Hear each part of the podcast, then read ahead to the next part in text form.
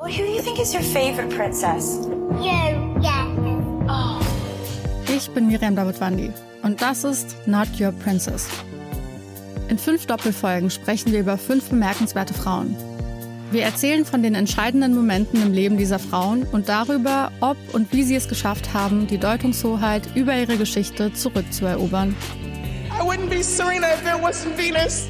Not Your Princess. Neue Folgen jeden Mittwoch exklusiv in der Podcast-App Podimo. Die könnt ihr 30 Tage lang kostenlos testen unter go.podimo.com slash princess. Alle Jahre Murder.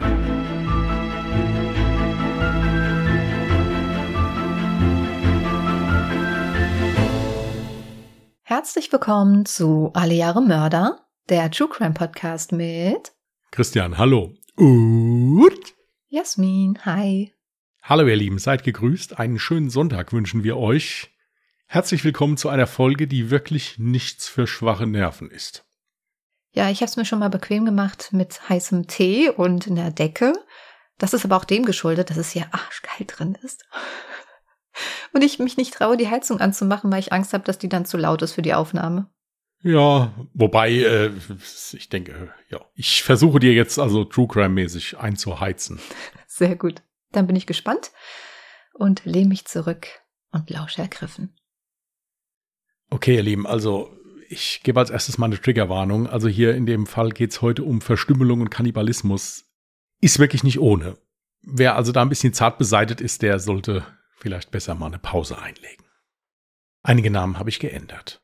Des Weiteren sind hier einige Städtenamen drin, wo ich mir nicht sicher bin, ob ich die richtig ausspreche. Ich gebe mein Bestes, aber ich sage immer die Region dabei, also insofern ich denke, ihr werdet in etwa wissen, wo wir uns aufhalten. Es ist ein kalter Januarabend im Jahre 1979 in Yzinagash in Kasachstan. Nikolai steht an eine Wand angelehnt an dem kleinen Feldweg, der aus der Stadt hinaus auf die Felder und zur Mülldeponie führt. Um diese Uhrzeit ist es hier ruhig und nahezu menschenleer. Hier und da verirrt sich in der Nacht noch einmal ein einsamer LKW hierher, der mit seiner spärlichen Beleuchtung dann den Weg und die umliegenden Felder für kurze Zeit erhellt. Nikolai kennt sich hier aus. Er ist in der Gegend aufgewachsen. Und hier soll es nun passieren. Das erste Mal, dass er auf die Jagd geht. Schließlich bietet der Feldweg sich quasi dafür an. Eine freie Fläche mit guter Sicht, wenig Verkehr und gerade im Morgengrauen jede Menge potenzielles Jagdgut. Ein Gewehr hat Nikola nicht dabei, denn er braucht keins. In seinem Rucksack, den er noch aus seiner Zeit beim Militär hat, befinden sich eine Axt, ein paar Fleischermesser und eine größere Anzahl von Plastiktüten, um seine Beute nach dem Zerlegen sicher nach Hause zu bringen.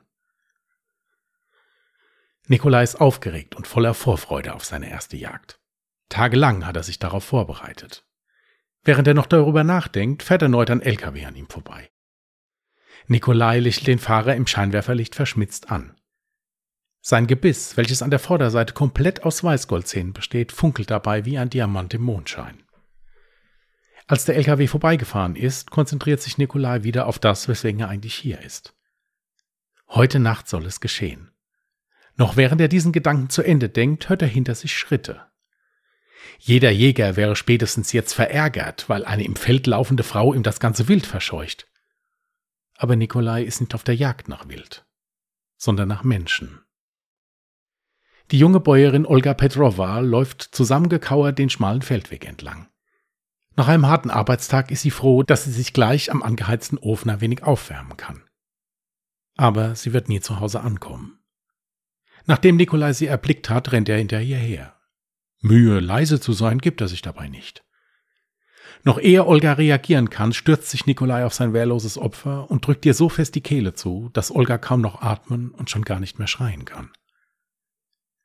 Da Nikolai jetzt allerdings doch Bedenken hat, erwischt zu werden, zerrt er Olga zur nahegelegenen Mülldeponie. Hier wirft er die junge Frau zu Boden und schlitzt ihr mit einem seiner mitgebrachten Messer die Kehle durch. Mit beiden Händen greift Nikolai in das ausströmende Blut seines Opfers und wärmt seine kalten und leicht zitternden Hände, ehe er damit beginnt, das Blut seines Opfers zu trinken. Jedoch wird er erneut von einem vorbeifahrenden Fahrzeug unterbrochen. Um sicherzustellen, dass der Autofahrer die Leiche seines Opfers nicht sieht, beugt sich Nikolai über sie, bis die Dunkelheit die Straße wieder in Gänze umschlungen hat. Im Anschluss beginnt er mit seinen mitgebrachten Utensilien die Leiche der jungen Frau nahezu fachmännisch zu zerteilen.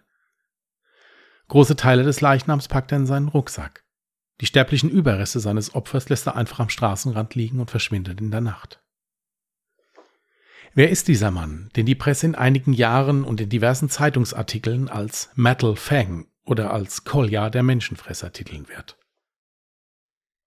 Nikolai Jumagaliev wird am 15. November 1952 in Üznagash, Kasachstan, als drittes von vier Kindern und als einziger Sohn seines kasachischen Vaters und seiner weißrussischen Mutter geboren. Nach dem Abschluss in der neunten Klasse besucht Nikolai eine Eisenbahnschule und wird nach seinem Abschluss zur Arbeit in Atyrau eingesetzt. 1970 wird er im Alter von 18 Jahren in die Sowjetarmee eingezogen und dient in der chemischen Abwehr in Samarkand, Usbekistan. Nach Beendigung seines Dienstes versucht Nikolai eine Ausbildung zum Kraftfahrer zu machen und am Studium aufzunehmen, was ihm jedoch nicht gelingt. Als Alternative reist er durch die Sowjetunion, besucht den Ural, Sibirien und Murmansk, wobei er häufig den Beruf wechselt. Unter anderem war er als Matrose, Spediteur, Elektriker und Planierraubenfahrer tätig. Großen Wert legt Nikolai hierbei immer auf sein Aussehen. Er ist stets frisch rasiert und einfach, aber ordentlich gekleidet. Das Geld, welches er bei seiner Arbeit verdient, gibt er gerne für gutes Essen und Feiern aus. Eine feste Beziehung hat er selten, dafür aber häufig wechselnde Liebschaften, zu denen auch teilweise verheiratete Frauen gehören. 1977 kehrt er nach Usnergasch in Kasachstan zurück und nimmt eine Stelle als Feuerwehrmann an. Er erkrankt noch im selben Jahr an Syphilis und Trichomoniasis. Für diese beiden Erkrankungen gibt Nikolai den Frauen die alleinige Schuld und somit wächst in ihm die Auffassung, dass Frauen Menschen zweiter Klasse und ohnehin an allem Schlechten, was Männern widerfährt, schuld sind. Und eben dieser Hass auf Frauen hat sich in jener Nacht entladen. Aber als ob der Mord und das Trinken des Blutes nicht schon abscheulich genug wären, hat Nikolai mit den restlichen Leichenteilen noch viel mehr vor. In einem seiner späteren Verhöre schildert er den Beamten, Zitat, Ich habe schon immer gerne gejagt. Ich bin oft auf die Jagd gegangen, aber das war das erste Mal, dass ich eine Frau gejagt habe. Als ich auf dem Uzun Agan Maiburg Pfad unterwegs war, sah ich eine junge Bäuerin. Sie war allein. Ich spürte, wie mein Herz in mir pochte und lief ihr nach. Als sie meine Schritte hörte, drehte sie sich um, aber ich holte sie ein und legte meine Arme um ihren Hals und zerrte sie an den Rand der Deponie. Sie wehrte sich und dann schnitt ich ihr mit meinem Messer die Kehle durch. Dann habe ich ihr Blut getrunken. In diesem Moment erschien ein Bus aus dem Dorf. Ich legte mich auf den Boden und hockte mich neben die Ermordete, während sie in meinen kalten Händen lag. Als der Bus vorbeifuhr, wärmte ich meine Hände am Körper der Frau und zog sie nackt aus. Ich schnitt die Brust der Leiche in Streifen, entfernte ihr die Eierstöcke, trennte das Becken und die Hüfte ab. Dann faltete ich diese Stücke und packte sie in meinen Rucksack und trug sie nach Hause. Das Fett habe ich geschmolzen, um es zu braten, und einige Teile habe ich eingelegt. Einmal habe ich Teile durch den Fleischwolf gedreht und Knödel gemacht. Das Fleisch habe ich für mich selbst aufbewahrt. Ich habe es niemandem serviert. Zweimal habe ich das Herz und die Nieren gegrillt. Ich habe auch Fleisch gegrillt. Aber es war zäh, und wenn man es lange kocht, hat es sein eigenes Fett. Ich brauchte einen Monat, um das Fleisch dieser Frau zu essen. Als ich es als erste Mal Menschenfleisch aß, war es komisch. Aber dann gewöhnte ich mich dran. Kurz nach diesen Worten greift Nikolai den ihn verhörenden Ermittler mit den Worten Ich werde dich töten und deine Frau aufessen an und schlägt ihm zwei Zähne aus. Aber bis dahin sollen noch einige grausame Dinge passieren. Als die Ermittler am 25. Januar 1979 Olgas entstellte Leiche finden, laufen alle Versuche, den Täter zu ermitteln, ins Leere. Der Blutdurst von Nikolai Jumagaliev ist nun endgültig entfesselt und so überfällt, tötet und zerstückelt er in den kommenden Monaten noch mehr als fünf weitere Frauen, denen er wie seinen vorherigen Opfern in Parks oder verlassenen Wegen auflauerte. Seine erste Verhaftung erfolgt dann allerdings wegen keiner dieser Taten. Es ist der 21. August 1979. Nikolai albert unter dem Einfluss von Alkohol auf der Feuerwache mit einem Kollegen mit einer geladenen Pistole herum. Hierbei löst sich ein Schuss und trifft seinen Kollegen tödlich. Ob sich der Schuss aus Versehen oder von Nikolai gewollt löste, kann im Anschluss nie sicher geklärt werden. Was allerdings der herbeigerufenen Polizei auffällt, ist die mangelnde Reue des verhafteten Nikolai. Da sich die Beamten schnell einig sind, dass ein solches Verhalten nicht normal sei, wird Nikolai kurze Zeit nach seiner Verhaftung ins Sebersky-Zentrum einer psychiatrischen Klinik gebracht. In der Klinik diagnostizieren die behandelnden Ärzte bei Nikolai eine Schizophrenie und behalten ihn ein Jahr zur stationären Behandlung. Seine Anklage wegen fahrlässiger Tötung wird aufgrund der vorliegenden Diagnose fallen gelassen und lediglich die laufende stationäre Behandlung angeordnet. Nikolai wird nach einem Jahr als ausreichend therapiert aus der Klinik entlassen und kehrt in seine Heimat zurück. Aber therapiert ist er in keiner Weise. Nicht ganz auf freiem Fuß beginnt das Morden in der kasachischen Provinz erneut. Drei junge Frauen müssen auf grausame Art und nach altbewährter Manier ihr Leben lassen. Nikolais neunter Mord soll ihm zum Verhängnis werden. An einem Wochenende im Winter des Jahres 1980 lädt er einige Freunde und deren Freundinnen zu sich nach Hause ein. Einer seiner Gäste wird diese Nacht nicht überleben. Im Zuge des Abends lockt Nikolai einen Partygast, ob männlich oder weiblich ist leider nicht sicher überliefert, in sein Schlafzimmer und tötet ihn mit einer bereitgelegten Machete. Während er sein Opfer im Anschluss mit der Machete zerstückelt, werden die anderen Gäste darauf aufmerksam. Als sie einen Blick ins Schlafzimmer werfen, flüchten sie entsetzt aus dem Haus und erstatten Anzeige bei der Polizei. Als die eintreffenden Polizisten das Schlafzimmer betreten, bietet sich ihnen ein Anblick, den keiner von ihnen je vergessen wird. Nikolai kniet nackt vor der ausgeweideten Leiche und ist gerade dabei, ihr Blut zu trinken. Der Anblick des blutverschmierten Täters überwältigt die Polizisten dermaßen, dass sie eine kurze Zeit wie angewurzelt stehen bleiben. Diese kurze Zeit nutzt Nikolai, um nackt mit der Machete in der Hand die Flucht zu ergreifen und sich durch den Wald in die angrenzenden Berge zu flüchten. Ein Verwandter bringt ihm später ein paar Klamotten in sein Versteck. Hierbei wird ihm jedoch von der Polizei gefolgt und die beiden können am 19. Dezember 1980 festgenommen werden. Nach Nikolais Ergreifung überschlagen sich die Medienberichte. Namen wie Metal Fang, also Metallzahn, und Kolja, der Menschenfresser, füllen die Titelseiten der Zeitung. Mehr als ein Jahr verbleibt Nikolai in Polizeigewahrsam, bevor er vor Gericht gestellt wird. Schon vor Beginn der Verhandlung sind sich Presse sowie die Bevölkerung einig. Alles andere als die Todesstrafe kommt für den Mann, der in etlichen Verhören durch die Polizei und den sowjetischen Geheimdienst noch sechs weitere Morde gestanden hat, nicht in Frage. Aber es soll alles ganz anders laufen. Zum großen Entsetzen aller Prozessbeobachter erklärt der zuständige Richter Nikolai Djumagaliev aufgrund seiner psychiatrischen Erkrankung für nicht schuldfähig und weist ihn in eine Nervenheilanstalt mit hoher Sicherheitsstufe ein. In den Zeitungen ist zu lesen, dass Nikolai jetzt rechtssicher als wahnsinnig eingestuft sei. Und seine Taten inspirieren noch andere Massenmörder auf sowjetischem Boden. Der 27-jährige Alexander Ivanovich Skrinik tötet drei Frauen auf gleiche bestialische Art und Weise wie sein Vorbild Nikolai. Hierfür wird er nach seiner Ergreifung 1981 zum Tode verurteilt und vor ein Erschießungskommando gestellt. Für einen Zeitraum von zehn Jahren wird Nikolai in der Nervenklinik unter strengstem Verschluss gehalten. Immer wieder hört man Gerüchte, dass er in dieser Zeit mindestens einmal geflüchtet sei. Dies wird aber niemals offiziell bestätigt. Nach diesen zehn Jahren wendet sich Nikolai schriftlich an das Gericht und bittet um die Verlegung in eine Klinik mit niedrigerer Sicherheitsstufe. Seiner Bitte wird nachgekommen. Allerdings ist diese Bitte um Verlegung Teil eines teuflischen Plans. Am 29. August 1989 gelingt Nikolai während seiner Verlegung die Flucht in dem Auto, mit dem er eigentlich transportiert wird, nachdem er seinen Bewacher überwältigt hat. Er ehrt lange Zeit in der Sowjetunion umher und begeht einigen Berichten zufolge eine Reihe von Morden in Moskau und Kasachstan. Nikolai wird als flüchtig erklärt. Mehrere Jahre lang wird er laut Zeugenaussagen immer wieder in der Nähe von Moskau, Kirgistan und Usbekistan gesehen.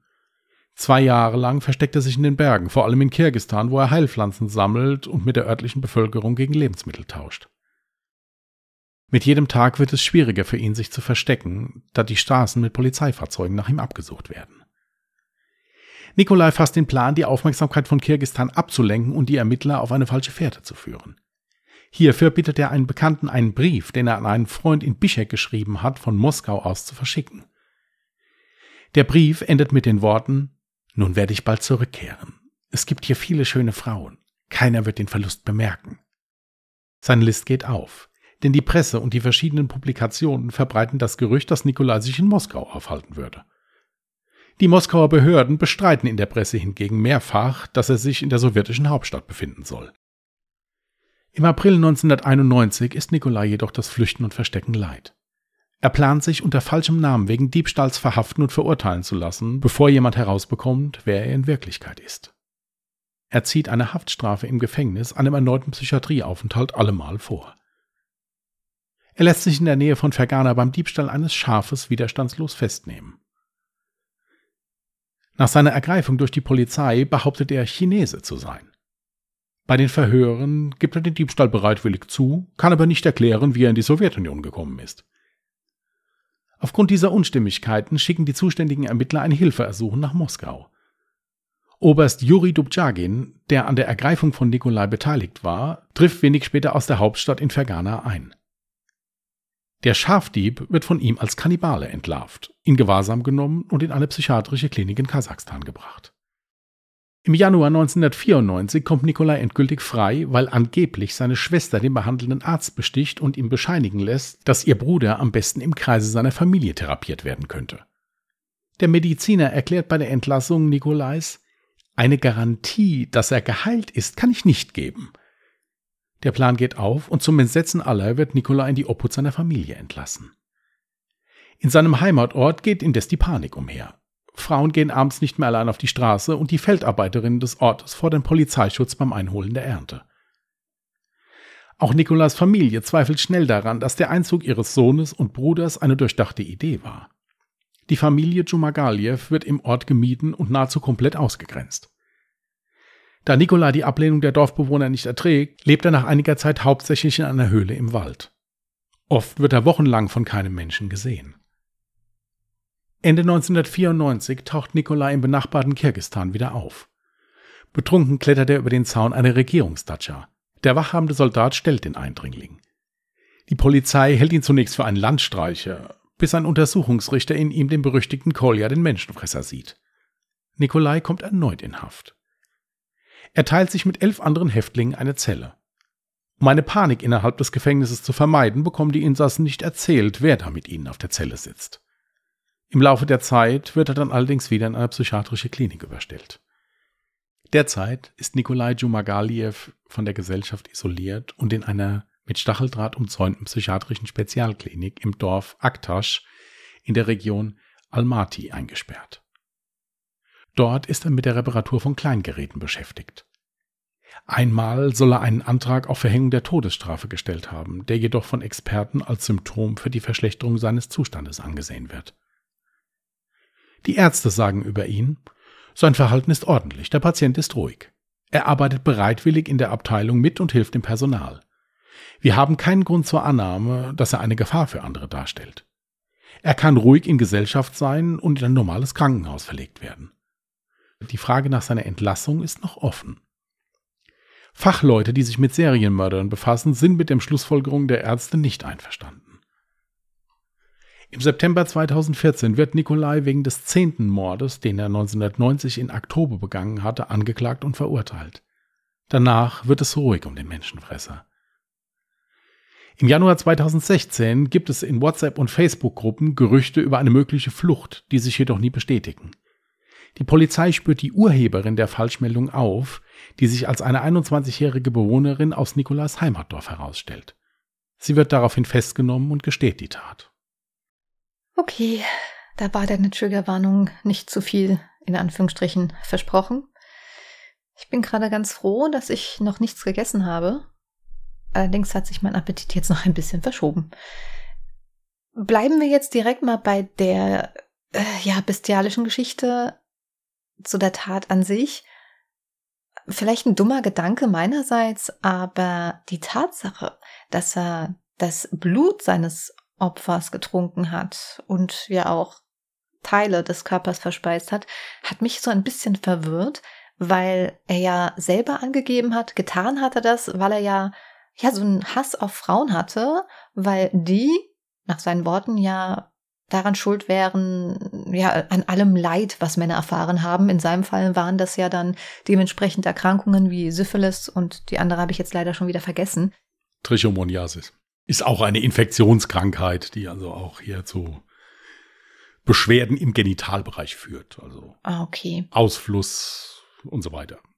Ja, also warum er da jetzt nicht gerade, vor allem er, weil er ja schlechte Erfahrungen gemacht hat, mal auf die Idee kommt, dass ja auch AIDS dann vielleicht ein Problem sein könnte, wenn er das Blut seines Opfers trinkt?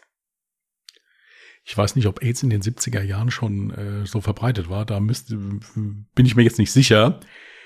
Das Problem war bei ihm, er hat mal gesagt, er hätte das gemacht, um sich da zu reinigen mit dem Blut. Dann hieß es zwischendurch mal, er hätte das gemacht, damit die Kraft in ihn übergeht. Dann hieß es mal, er hat es gemacht, weil es ihm einfach geschmeckt hat. Also da gibt's nicht so richtig feste Gründe, wieso er das gemacht hat. Ja, also fand ich schon richtig heftig. Aber ich habe das schon richtig verstanden, dass zu dem Zeitpunkt, wo er das erste Mal festgenommen wurde und für ein Jahr Psychiatrie verurteilt wurde, da war der Polizei noch gar nicht bekannt, dass er gemordet hat. Also da war nur der Fall bekannt, der ja quasi ein Unfallmord war. Richtig. Okay, krass. Richtig. Ja, heftig fand ich es auch, dass er nicht einmal irgendwie davor zurückschreckte, wenn es Zeugen gab, weil er ja mitten auf einer Party bei sich sich dazu entschlossen hat, einer der Partygäste anzugreifen. Also ich, da, mir kommt es dann so vor, als hätten sich dann sämtliche klare Gedanken bei ihm ausgeschaltet und als wäre er so wie ferngesteuert gewesen. Dass er einfach dem Trieb quasi nachkommen musste. Genau, das war, war auch so mein Gedanke, dass der dann wirklich in diesen Rage-Mode reingekommen ist und dem dann alles andere drumherum egal war. Mhm weil auch diese, dieser Pfad, also dieser Feldweg, wo der die erste Frau überfallen und getötet hat, da sind ja immer noch mal LKWs vorbeigefahren. Also es war nicht so, dass der da komplett alleine war, mitten im Wald oder irgendwie sowas. Hm. Ja, aber da hätte er ja viel eher aus der Situation flüchten können und die Wahrscheinlichkeit, dass ihn dann jemand erkannt hätte, wäre auch niedriger gewesen als jetzt bei einer Party, die er bei sich selbst zu Hause gibt und die Partygäste ihn ja auch Absolut. kennen. Also da kann man ja eigentlich nur damit rechnen, dass das irgendwie auffliegt. Dann zu dem Urteil, als er dann schließlich für die Morde festgenommen wurde. Ich kann es verstehen, dass man jetzt persönlich sagt, er hat die Todesstrafe verdient, selbstverständlich. Ich kann es aber auch nachvollziehen, dass man sagt, okay, aufgrund, aufgrund seines Geisteszustandes war er einfach nicht schuldfähig. Das kann ich ja auch verstehen, dass, wie das Urteil dann gefällt wurde.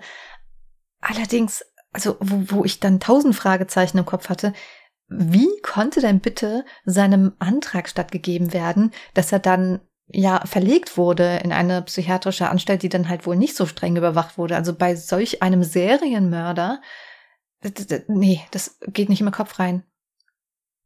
Nein, zum Beispiel ist es ja, wenn man jetzt mal das hierzulande nimmt, auch so, wenn du jemanden hast, der also wegen Mordes verurteilt ist und der muss in psychiatrische Behandlung, kommt der erstmal in eine geschlossene Psychiatrie, wenn der in dieser Psychiatrie stabilisiert ist, kommt der in Haft. Ja, eben. Wird dann nicht verlegt in eine psychiatrische Anstalt, die dann halt vielleicht mehr Ausgang oder sowas Ja, oder gewährt. wenn man halt eben sagt, der, okay, der ist jetzt, ist jetzt stabilisiert, ja gut, dann, dann muss der seine Haftstrafe absitzen hier. Also kannst du sagen, gut, habe jetzt drei Menschen umgebracht, ich gehe jetzt mal ein Jahr in die Psychiatrie, dann bin ich wieder draußen. Genau. Das, nee, nee, und das war ja hier auch das Problem. Ja. Ja, dass der also, ich, ich habe so das Gefühl, dass, ja, dass sich da irgendwie auch keiner richtig mit beschäftigt hat. Mhm. Weil der ist ja auch nicht nur einmal entlassen worden, der ist ja mehrmals äh, immer wieder auf die Straße geschickt worden. Ja, krass. Aber weißt du, was ich schon heftig finde? Äh, wo ich mir dachte, okay, das ist wirklich sehr seltsam, dass er selber einem, äh, also einem Gefängnisaufenthalt eher zugeneigt war als dem Aufenthalt in einer Psychiatrie. Ja, das war bei ihm so. Er hat ja, wie gesagt, auch einmal geschrieben, bitte vollstreckt die Todesstrafe und dann ist es gut, ich mag nicht mehr. Ja. Ich hätte noch eine Sache, aber hast du noch Fragen? Wenn nicht, ich habe noch einen so einen Schmankerl zum Schluss. Äh, dann stell mal kurz, dann schlanker kurz nach hinten. Ja. Weil, äh, also ich hatte mir noch den Punkt notiert, er schien ja aber doch sehr schlau gewesen zu sein, ne? Also er wusste ja eigentlich, dann doch ganz gut, wie er sich immer aus jeder Situation flüchten kann und irgendwie dann noch klimpflich davonkommt, wie jetzt zum Beispiel diesen Brief, den er da losgeschickt hatte, oder dass er sich dann überlegt hat, gut, ich begehe jetzt offensichtlichen Diebstahl, werde dafür dann einkassiert, weil dann habe ich, hab ich immer noch bessere Karten, als würde ich jetzt für meinen Mord im Gefängnis einsitzen. Absolut. Wie gesagt, das war auch vor seinen Taten oder auch während seinen Taten, war das ein fleißiges Mitglied der Gesellschaft, der auch immer sehr auf sich geachtet hat und hat ja auch einen Schulabschluss und eine Ausbildung absolviert. Also der war nicht dumm. Ja. In keinster Weise. Ja, dass er dann schlussendlich so leicht freigekommen ist, wie du es eben schon gesagt hast. Theoretisch hätte er dann nach dem ähm, Aufenthalt in der Psychiatrie, hätte er eigentlich dann die Haftstrafe antreten müssen. Stattdessen wird er dann einfach zu seiner Familie geschickt, finde ich absolut heftig. Ich will mir gar nicht vorstellen, wie es dort den ganzen Bewohnern und Bewohnerinnen ging. Also, wenn ich mir jetzt vorstelle, ich wüsste, dass in meiner Nachbarschaft ein, ein so brutaler Mörder ist ja dann auch unabhängig davon, ob es ein Kannibal ist oder nicht, was das Ganze ja natürlich noch schlimmer macht, aber so ein brutaler Mörder wäre bei mir in der Nachbarschaft, ja, da, da hätte ich auch mega Panik, dann nachts alleine als Frau rauszugehen. Ähm, ich, ich will mir das gar nicht vorstellen. Ja, also diese Ortschaft, stand in einem Artikel drin, muss also ab 17 Uhr abends einer Geisterstadt geglichen haben. Also da muss kein Mensch mhm. mehr auf der Straße gewesen sein. Und äh, die Bewohner, die anderen Bewohner haben da natürlich auch keinen Hehl draus gemacht, dass sie da überhaupt nicht begeistert von sind. Ja, und haben entsprechend, wie gesagt, die Familie halt auch geächtet. So stand es sogar in einem Artikel drin. Und sind natürlich auch äh, rapide da gegen die Behörden vorgegangen. Haben also gesagt, ja gut, dann, dann stellt Polizei hier überall hin und beschützt uns wenigstens, wenn wir hier rumlaufen müssen. Weil halt, wie gesagt, auch anliegende Felder, da waren Feldarbeiter, hauptsächlich auch Frauen, die da gearbeitet haben. Und die hatten natürlich entsprechend Angst. Dass dann spätestens zu diesem Zeitpunkt nicht irgendwie nochmal eingeschaltet wird, dass es dann heißt, ja, okay, es, ist ja keine zumutbare Situation jetzt für die ganzen ähm, Dorf, Stadtbewohner, was auch immer, dass man dann sagt, okay, er wird entweder wieder in die Psychiatrie eingewiesen oder er tritt jetzt mal eine Haftstrafe an. Das ist mir auch äh, absolut äh, nicht nachvollziehbar. Ja, es war da in einigen Berichten auch so, dass da geschrieben wurde, dass da schon das eine oder andere Mal auch mit Korruption gearbeitet wurde. Man war sich da auch nicht sicher, ob dieses Urteil, was da also gefällt wurde, ob das so ganz äh, unabhängig gefällt wurde. Mhm. Sagen wir mal so. Aber das konnte man nicht beweisen. Das sind also genauso wie diese Sprüche, der ist schon mindestens einmal ausgebrochen da oder so. Mhm. Das wurde alles ziemlich unter Verschluss gehalten es gibt auch seit, ich habe das ja, mache ja so eine Jahressuche dann auch immer seit Jahren. Ich glaube, der letzte Bericht über diesen äh, Nikolai Jumagaliev war 2016 dann auch mit dieser WhatsApp-Gruppe da. Mhm. Seitdem hast du nie mehr was von dem gehört. Also ich kann noch nicht mal sagen, ob der noch am Leben ist oder nicht. Der wäre jetzt 77 Jahre alt. Das kann ich sagen. Okay. Ja, du sagtest ja, 2014 wurde, wurde er nochmal verurteilt wegen seines zehnten Mordes, was er halt 1990 begangen hat. Zu was wurde er da nochmal verurteilt? Ja, nix, Psychiatrie. Auch wieder dasselbe, okay. Ja. Mhm. Gut, das weiß meinerseits. Du hattest gesagt, du hättest da noch zusätzliche ja, Informationen. Ähm, er hat ja in seinem, äh, in seinem ersten Verhör gesagt, er hätte dieses Essen oder das Fleisch nie anderen Menschen serviert. Mhm. Da gehen leider die Meinungen auch auseinander. Denn Nikolai Tschumagaliev muss ein, hört sich, ist jetzt auch sehr geschmacklos, was ich sage, muss ein sehr guter Koch gewesen sein und auch sehr gerne gekocht haben. Und hatte auch sehr, sehr oft Freunde und Bekannte zum Essen da. Mhm. Und einige dieser Menschen haben sich hinterher dann zu Wort gemeldet und haben dann gesagt, na ja gut, also wir haben da schon Nieren gegessen und äh, gegrillte Leber gegessen und so und da waren sie sich dann doch nicht so sicher, ob das nicht vielleicht doch von einem Menschen war. Es gibt einen amerikanischsprachigen Podcast, der sagt, ja, das war von Menschen, es ist aber nicht belegt. Sagen wir es mal so. Es ist aber davon auszugehen. Weil er alle seine Leichen komplett in Anführungsstrichen ausgeweitet hat und die Leichenteile mitgenommen hat. Im Übrigen zur Info, aktuell geht man davon aus, dass der also bis zu 100 Menschen umgebracht hat. Was? Man konnte ihm nicht alle beweisen, ja. Ach du Scheiße. Aber die tippen, dass es so um die 100 Menschen waren und nachgewiesene Morde sind es, glaube ich, zwölf gewesen, die sie ihm dann, also die er auch gestanden hat dann. Okay, das ist aber ein heftiger Unterschied zwischen zwölf und 100. Richtig, richtig. Aber es ist so, wie gesagt, damals war ja noch die Sowjetunion, da wurde halt auch viel unter Verschluss gehalten. Also du hast da nicht alles gesagt bekommen. Hm. weil es ja auch nicht gerade für das System der Sowjetunion gesprochen hat, ja, was sie da gemacht haben. Ja gut, ich meine, und das Problem ist ja auch, er ließ ja dann auch sämtliche Beweismittel quasi verschwinden, wenn er ja die Leichen halt. Das ist absolut korrekt, ja. Gut, ich muss den Satz nicht voll aussprechen. Gut. Ja. Und es ist auch so, dass der sich also wirklich, ich habe das jetzt nicht alles mit reingenommen, weil das halt nach einer Zeit heftig wurde, der hat sich halt auch wirklich damit beschäftigt. Also der hat dann gewusst, okay, wenn ich jetzt die restlichen Leichenteile, die hat er dann immer verbrannt, die er nicht mehr gebraucht hat. Zähne zum Beispiel verbrennen erst bei 800 Grad.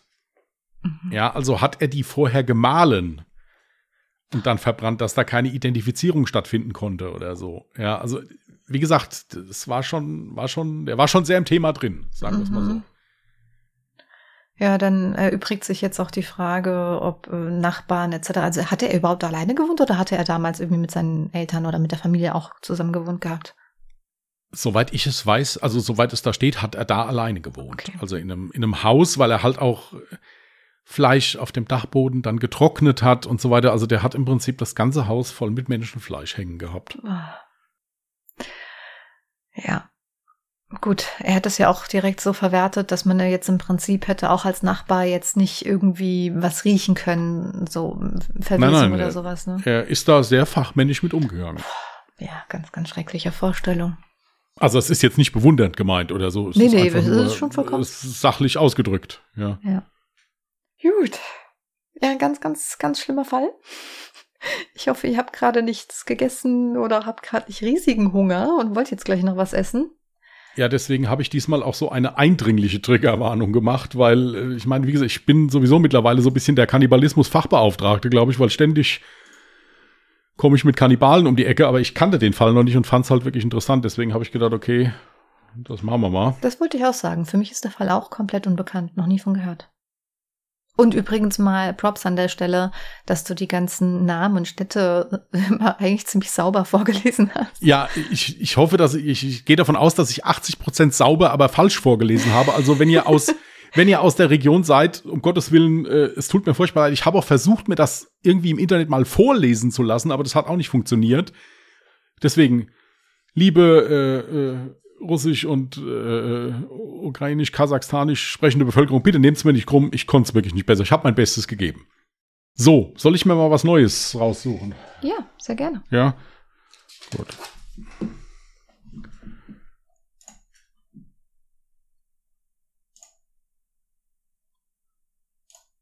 Ich bin sofort soweit. Ich hatte nicht vorbereitet. Deswegen. 2013 das Jahr hatten wir schon zweimal und wir haben einen Fallvorschlag. Dann nehmen wir das.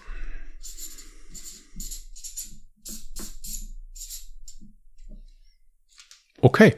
Sehr schön. Fallvorschläge könnt ihr uns natürlich nach wie vor jederzeit gerne einsenden, entweder zu dem Jahr, welches wir gerade gezogen haben, oder aber auch gerne irgendeinen anderen Fall. Dazu im besten Fall dann immer einfach mal das Jahr dazu schreiben, einfach, dass wir dann auch selber Informationen zu dem Fall finden.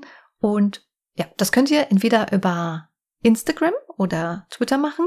Ihr findet uns auf Instagram unter @allejahremörder mit OE geschrieben und auf Twitter unter @allejahremorde oder ihr schreibt uns euren Fallvorschlag gerne auch per E-Mail an die Adresse Contact at allejahremörder.de, Mörder auch mit OE geschrieben. Apropos Social Media, natürlich hast du auch ein Foto vorbereitet, haben wir jetzt diesmal voll vergessen. ja, weißt du eigentlich, dass wir nie unsere tolle Homepage erwähnen? Findest du die toll? Bei, bei sowas. Ich finde die toll. Ja, die Leute ich finde die aber wirklich trotzdem toll. unsere Homepage, weil ich auch sehr viele Nachrichten über, den, über das Kontaktformular bekomme ja. und diese auch artig immer beantworte. Ja, also auch da könnt ihr uns erreichen, ist alles unten verlinkt, wie gesagt, in den Show Notes. Wait, wait, wait. Das hast du jetzt nur erwähnt, weil du die Hoffnung hast, dass viel mehr Leute über unser Kontaktformular schreiben, weil du genau weißt, dass nur ich Zugriff darauf habe und nur ich antworten kann und die Leute nicht anfangen, E-Mails zu schreiben, weil das deine Aufgabe ist. Nein, das stimmt nicht. Aber es ist tatsächlich so, dass ich wirklich diese Homepage echt cool finde. Ich finde das Design okay. wirklich cool einfach. Also was heißt, ich finde es passend. Das ist wirklich schön. Deswegen bin ich der Meinung, das könnt ihr euch ruhig mal angucken. Okay. Ja, check gerne die ähm, Podcast-Beschreibung aus. Da findet ihr sämtliche Links, sämtliche Informationen zu dem Fall, zu unserem Podcast, zu uns. Und ich würde sagen, das war's.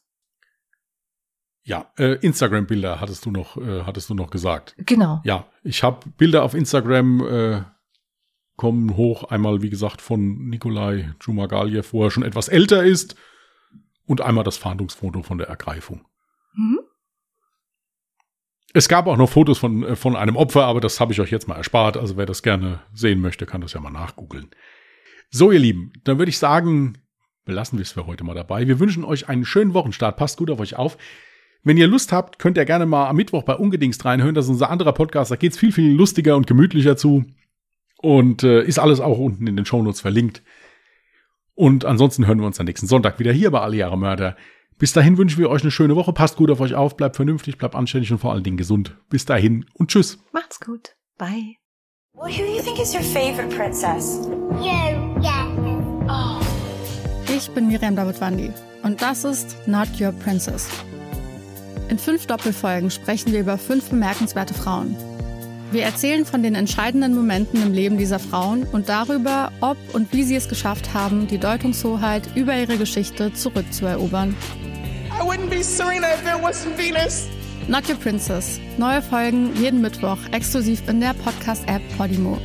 Die könnt ihr 30 Tage lang kostenlos testen unter go.podimo.com slash princess.